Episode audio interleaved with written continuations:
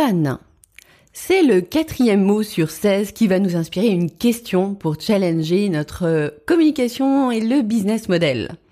Alors fan, c'était en anglais. Traduction possible. Fan, comme une groupie. Ou ventilateur. Hmm, pour savoir ce que j'ai choisi, rendez-vous après le jingle. C'est parti Esprit curieux et aventurier du marketing à la recherche d'inspiration, vous êtes attendu porte C pour embarquer. Je suis Séverine Criqui et je vous emmène découvrir l'intelligence créative et l'agilité d'esprit. Un parfait duo pour faire la différence dans votre communication produit et marketing. Fondatrice de Deux sacs et trois valises, agence conseil en communication, j'accompagne depuis plus de 15 ans des industries particulièrement attentives à la création de valeur pour leurs clients. Si comme elle, vous voulez donner à votre produit l'opportunité de se démarquer, installez-vous confortablement et bienvenue à bord. Bonjour, bonjour chers explorateurs, j'espère que vous allez bien. Et oui, aujourd'hui on se retrouve avec notre quatrième mot sur 16 destiné à créer des questions out of the box. Petites informations préalables pour les personnes qui viennent juste d'arriver et qui ne connaissent pas le principe.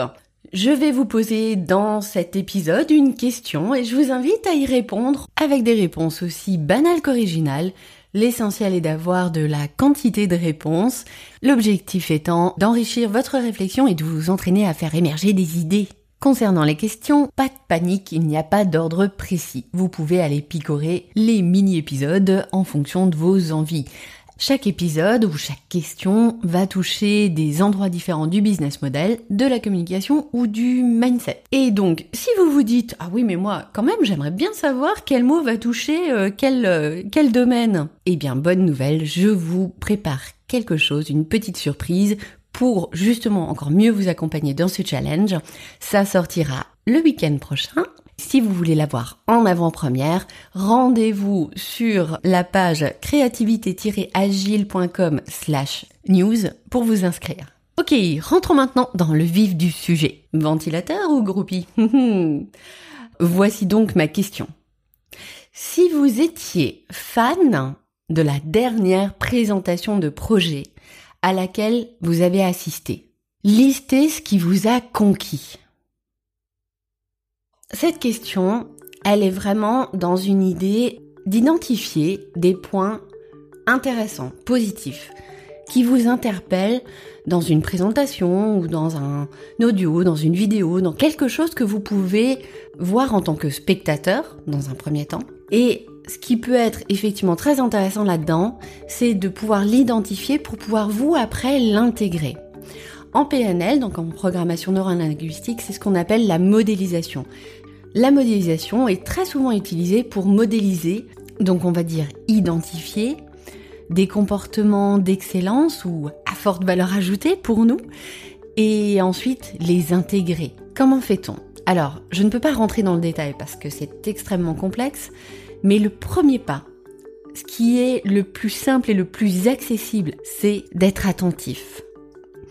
Simplement d'observer, d'écouter, de vraiment être à l'affût de ce qui à un moment donné a créé une émotion chez vous, vous a découché un sourire. Je vais vous donner deux exemples qui sont à l'audio. Ce sont deux personnes qui parlent dans un podcast et qui ont des énergies très différentes et que je trouve très intéressantes, très inspirantes aussi pour justement intégrer certains éléments dans des présentations que je peux faire. Et c'est tout à fait ok d'apprécier des énergies très différentes parce que bah toute énergie ne fonctionne pas pour euh, tel ou tel moment ou tel ou tel contexte. Par exemple, Dominique Sicotte. Dominique Sicotte, il est québécois, vous l'avez déjà entendu dans mon podcast. Dominique, il fait des vidéos, il fait des audios, des podcasts depuis très longtemps. Et lorsqu'il prend la parole, il a quelque chose d'extrêmement dynamique, très bonne onde, bonne humeur. Euh, on sent qu'il est, qu'il est là, qu'il envoie plein, plein, plein d'énergie. Encore une fois, c'est très personnel, mais c'est quelque chose que moi je trouve hyper intéressant pour ramener de la dynamique dans une présentation ou dans une conversation. À l'opposé, vraiment à l'opposé, Je ne sais pas si vous connaissez le podcast qui est vraiment génial de Mathieu Stéphanie, Génération Do It Yourself. Il a interviewé Yannick Noah. Yannick Noah, il est extrêmement posé.